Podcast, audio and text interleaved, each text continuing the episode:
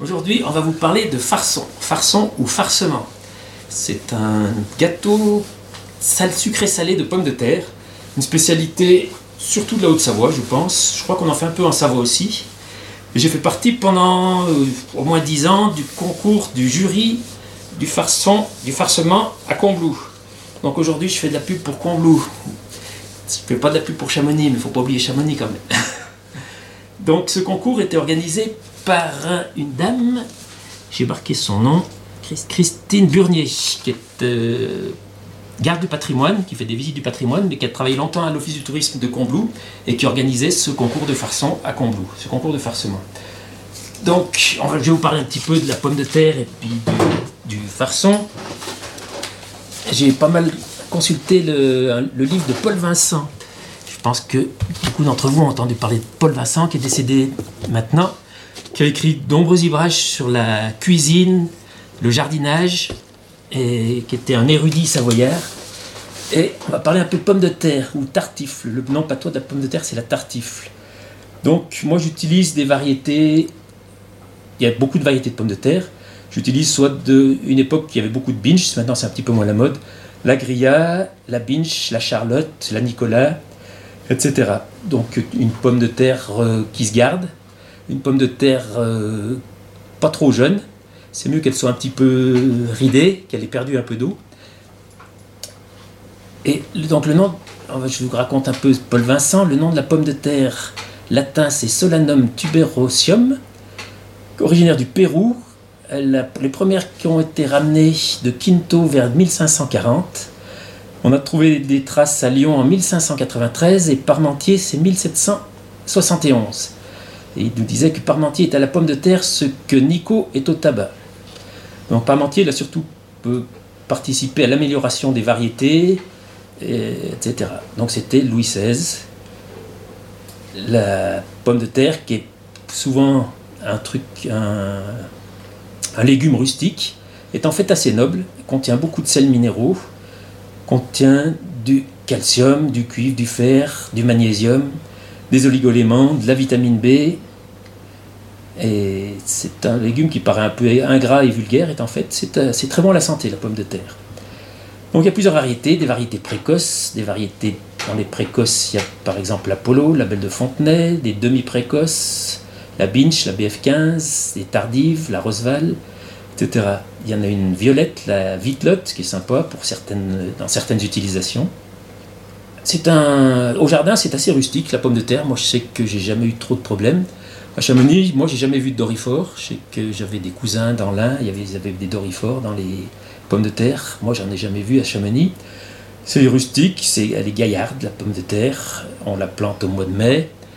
On la plante à Chamonix, on dit qu'il faut la planter pas trop profond qu'elle entende sonner les cloches et on la, on la, plante quand la neige est partie auprès du rocher ou au col de Vaux à peu près. Donc c'est vers le mois de mai dans le courant du mois de mai. C'est un peu un des fondements de la nourriture de l'homme et des bêtes avec le riz. La pomme de terre, on peut la faire en frites, on peut faire du gratin, gratin dauphinois, on peut la cuire le plus facilement en robe des champs, la cuire à l'eau, la cuire au four. Elle a, plein de propriétés, entre autres, dans, toujours dans le livre de Paul Vincent. L'eau de cuisson des pommes de terre peut servir pour frotter l'argenterie, peut servir pour nettoyer les tapis. Euh, il y a plein d'utilités autres que l'alimentation à la pomme de terre. Et dans l'alimentation, elle est bonne à la santé, elle est énergétique, nourrissante, mais pas, elle, elle aide à maigrir, elle aide aussi les gens qui ont du diabète, elle est diurétique, cicatrisante, anti-ulcérieuse, favorise la fonction intestinale et aide les diabètes et les obèses. Par contre, quand elle est frite, donc là elle est cuite à l'huile, et c'est là où c'est moins bon, parce qu'il ne faut pas trop manger d'huile, et surtout l'huile chaude ou l'huile cuite, c'est pas très bon pour la santé. Et Paul Vincent conclut son, article sur la pomme de terre, c'est la pomme d'Adam du paradis terrestre. On revient au farçon. Le farçon ou le farcement. À Chamonix, on l'appelle farçon. À Salanches, on l'appelle farcement. À Passy, c'est aussi farçon. Et dans un des livres que j'ai consulté, là, ils disent un peu en règle générale, un peu dans le nord de la Haute-Savoie, c'est plutôt farçon, et dans le sud, c'est plutôt farcement. C'est farcement sur Salanche, Megève, Combloux, c'est farçon sur Chamonix, Valorcine.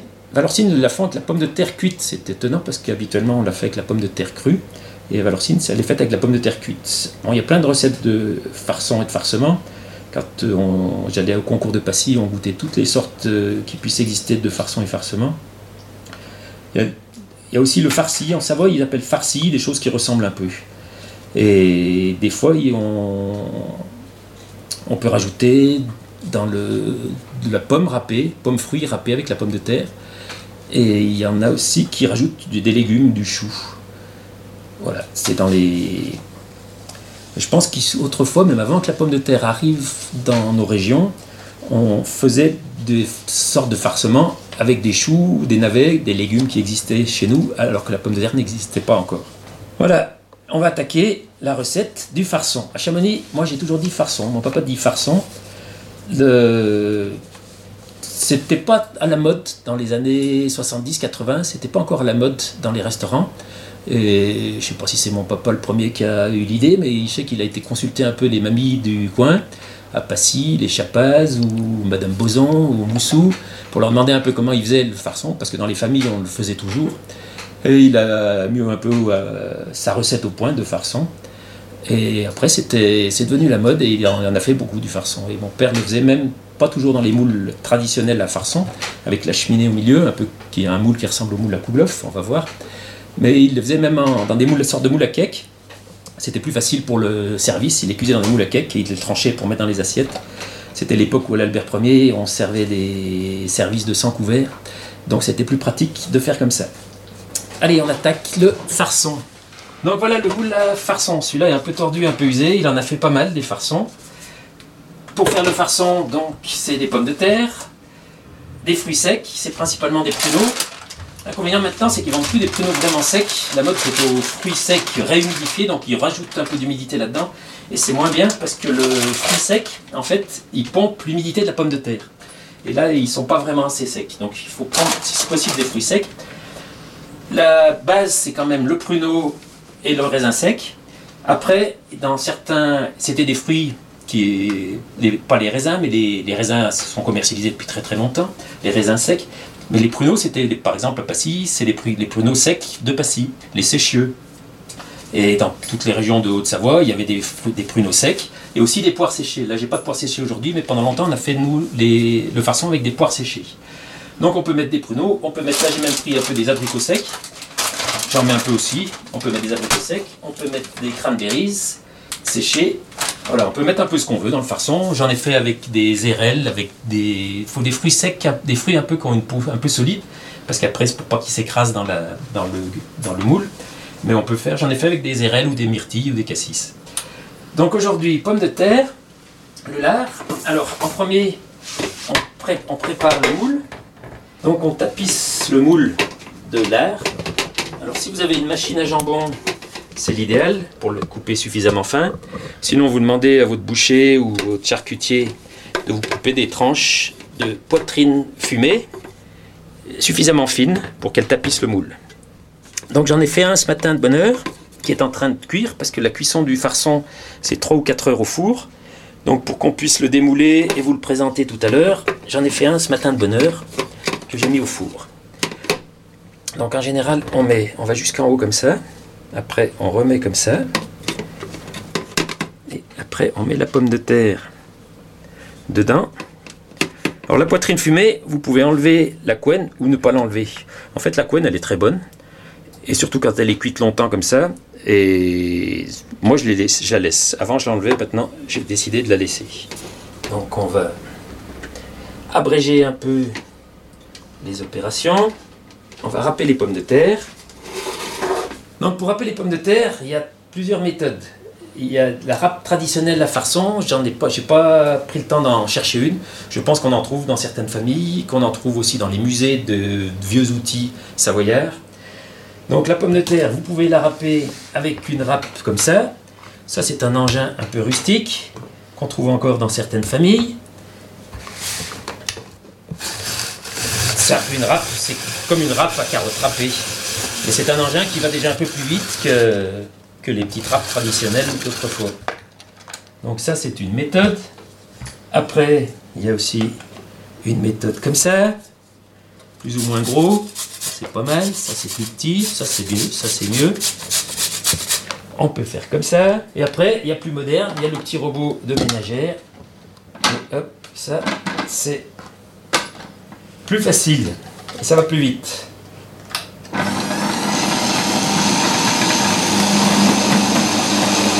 Donc les pommes de terre, il faut pas trop les laisser longtemps dans l'eau. Il faut pas qu'elles soient trop mouillées pour que on ait bien la fécule. C'est la fécule de la pomme de terre qui va tenir le farçon. Donc il faut pas les laisser. Faut, c'est mieux. Moi j'ai hésité à les éplucher hier soir. À la limite, c'est mieux si vous les épluchez le jour même. Vous les mettez un petit peu dans l'eau quand même pour pas qu'elles noircissent. Donc si elles noircissent un peu, c'est pas trop grave. Mais il faut éviter de les laisser trop longtemps dans l'eau. Tac. Voilà nos pommes de terre râpées.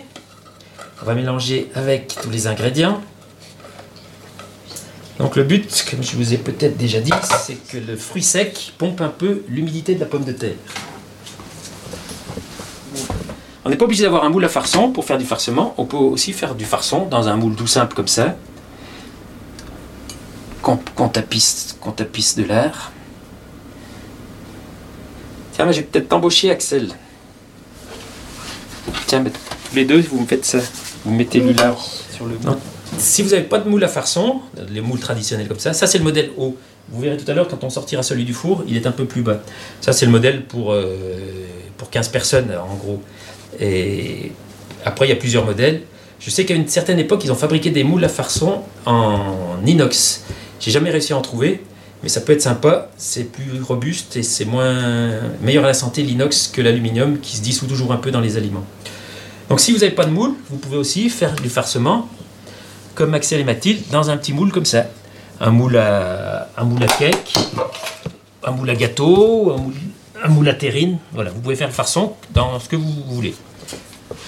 Bon, les ingrédients du farcement. Pour un kilo de pommes de terre, moi je mets deux œufs. L'avantage de les casser tout de suite, c'est que ça empêche un peu la pomme de terre de noircir. Là, j'ai à peu près un kilo de pommes de terre. Pour, un gros, pour remplir un moule, il faut 2, kg de pommes de terre.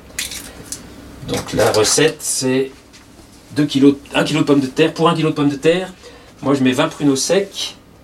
Certains mettent un peu de farine. Si vous avez des pommes de terre qui sont trop jeunes, qui n'ont pas rendu d'eau, qui sont vraiment lisses et qui ont beaucoup d'eau, vous pouvez rajouter une, euh, une ou deux cuillères à soupe de farine qui, qui, fera un peu plus de. qui tiendra le gâteau, qui tiendra le farçon.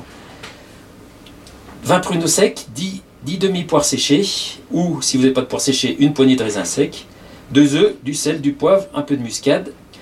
On peut mettre un peu de crème. Moi, j'en mettais autrefois, j'en mets plus maintenant. Je mets plus de crème, de la crème ou du beurre, dans le, du beurre, un peu de beurre fondu, et la poitrine fumée pour garnir le moule. Certains mettent des lardons, des petits lardons taillés dans l'appareil. Moi, j'en mets pas parce qu'il y en a déjà tout autour. Ça donne bien le goût et je pense que c'est suffisant. Après, ça cuit à 170 degrés en moyenne. Moi, je démarre des fois le four à 200 au départ pour que ça, ça démarre un peu plus vite la cuisson. 3 ou 4 heures à environ 170 degrés. Là, j'ai baissé un peu le four, on est sur 160. Pour celui qu'on a mis ce matin, que je vais vous faire voir. Donc voilà, celui-là, je l'ai mis à 8 heures ce matin. Je pense que vers 11 heures, on devrait pouvoir le démouler. La poitrine commence à colorer. Il est bien, bien serré. Et il cuit doucement à 160 degrés. Donc, dans notre façon, on met des œufs. On va mettre un peu de pruneau sec. On va mettre, comme Axel et Mathilde n'aiment pas trop les raisins secs, on va mettre des cranberries. Et on va mettre encore un peu des abricots secs, qui sont bien secs.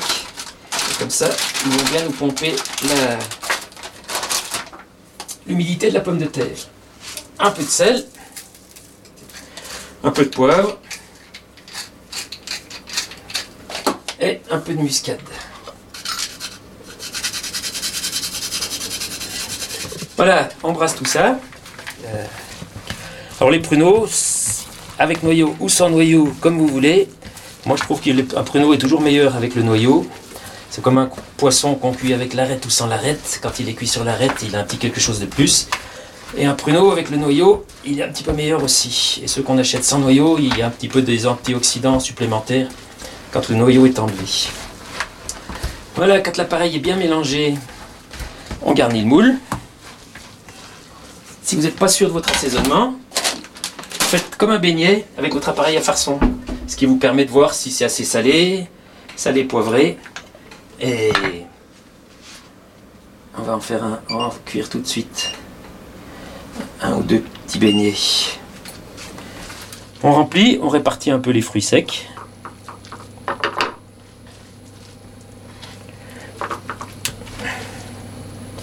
On surveille la poêle en même temps. Et on va en faire cuire un petit beignet comme ça. Par contre, là, les fruits secs seront pas réhumidifiés. Alors, je vais peut-être pas mettre d'abricots parce que les abricots sont vraiment bien secs.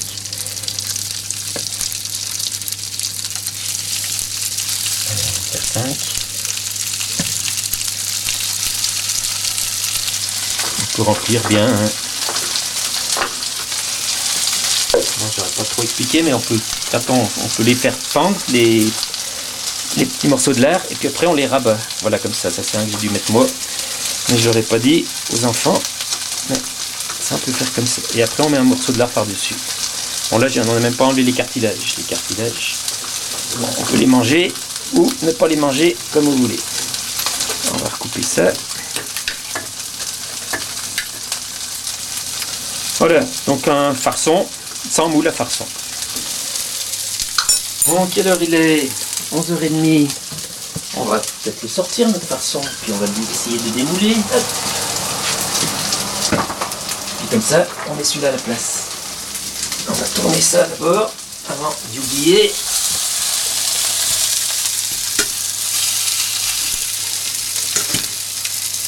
Comment il va notre petit là? Ça a l'air d'aller pas mal.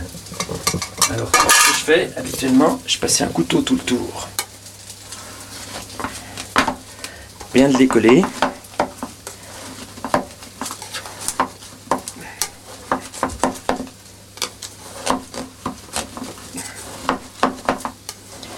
Sent bon déjà, c'est déjà ça. Ça, En général, si ça sent bon, c'est déjà à moitié gagné. Voilà, après, une technique qui aide aussi à le démouler. On va peut-être remettre le couvercle, s'il tient. C'est de taper un peu comme ça.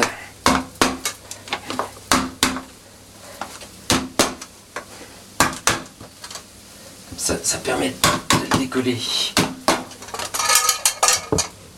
J'en ai démoulé pas mal, des farçons. Donc là, on tient le... Tac. Qu'est-ce que ça dit? C'est la surprise. Pas mal. Pas mal. Voilà, le farçon. Le farçon à Denis Carrier. C'est pas le premier que je démoule. J'en ai démoulé pas mal dans ma carrière de cuisinier quand même. Allez, on va le goûter maintenant. Ouais, On va peut-être aller le goûter. ouais, Vous voulez goûter, vous? Ouais. Ça, c'est une tranche entière. Ça a l'air pas mal, hein Qu'est-ce que t'en penses, Mathilde? Oui. Donc après, si ça fait gros un farçon, en général, on le finit pas.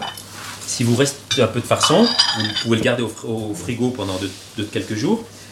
Vous coupez des morceaux comme ça, ou un peu plus fins, et vous les passez au beurre à la poêle. Bien doré de chaque côté, vous les laissez bien suffisamment longtemps pour qu'ils soient bien chauds, et c'est délicieux aussi. Voilà le farçon. C'est bon Délicieux, trop bon. On dit que c'était que les gens de les montagnards faisaient le farçon le dimanche. Ils le mettaient au four avant de partir à la messe, comme il doit cuire longtemps, et ils le démoulaient en rentrant de la messe. Donc c'est un plat du dimanche un peu. C'est un plat qu'on peut manger pour lui tout seul, ça fait un repas, avec un peu de salade par exemple. Mais c'est un plat aussi qui peut faire un accompagnant d'une viande.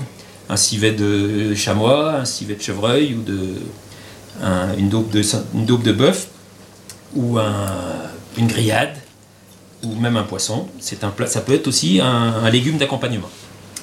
Si vous voulez boire un petit verre de vin avec le farçon, on va faire un petit tour dans les vins du Triangle de l'Amitié. Ça, c'est un truc que j'avais instauré il y a très longtemps en arrière. J'avais fait sur ma carte des vins un petit paragraphe, les vins du Triangle de l'Amitié. Le Triangle de l'Amitié, c'est un groupement amical entre la vallée de Chamonix, la vallée de Martigny en Suisse et le Val d'Aoste en Italie. Donc en France, je vous présente un petit persan de Frédéric Jacquinot. C'est deux frères, je ne me rappelle plus le nom de son frangin. Et ils sont dans la Combe de Savoie à côté d'Abîme, Abîme, je crois, ils sont. J'y suis, je sais, c'est à Abîme. Ils font des blancs, ils font des rouges, et le persan est un cépage qui est un peu oublié et qui revient à la mode et qui est délicieux. Voilà le persan de Giacchino.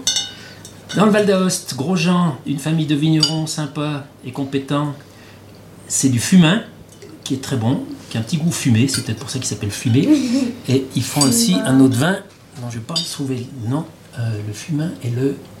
Ah, je ne vais pas retrouver le nom, qui est, qui est délicieux aussi. Ça, c'est un vin d'Italie, c'est Pierre, mon frère, qui l'avait acheté ça pour le Candar l'année dernière. On en avait donné une bouteille parce que j'étais allé les aider un peu. Un vin rouge d'Italie, Nero d'Avola. Un petit tour en Suisse avec la Syrah de Henri Vallotton, délicieux. Martigny, c'est un, presque un climat méditerranéen, Martigny. Il y a des grillons, il y a des tas de plantes méditerranéennes, il fait chaud. Et ils font une belle Syrah sur les coteaux ensoleillés de Martigny. On revient en Italie. Nagot, c'est une cuvée spéciale de la famille Anselmet. Henri Anselmet, je crois que c'est le fils qui a fait cette cuvée. Et j'ai trouvé ça délicieux aussi. Voilà, à votre bon cœur, santé. Et nous, on va s'en ouvrir un. Je sais pas, on va voir.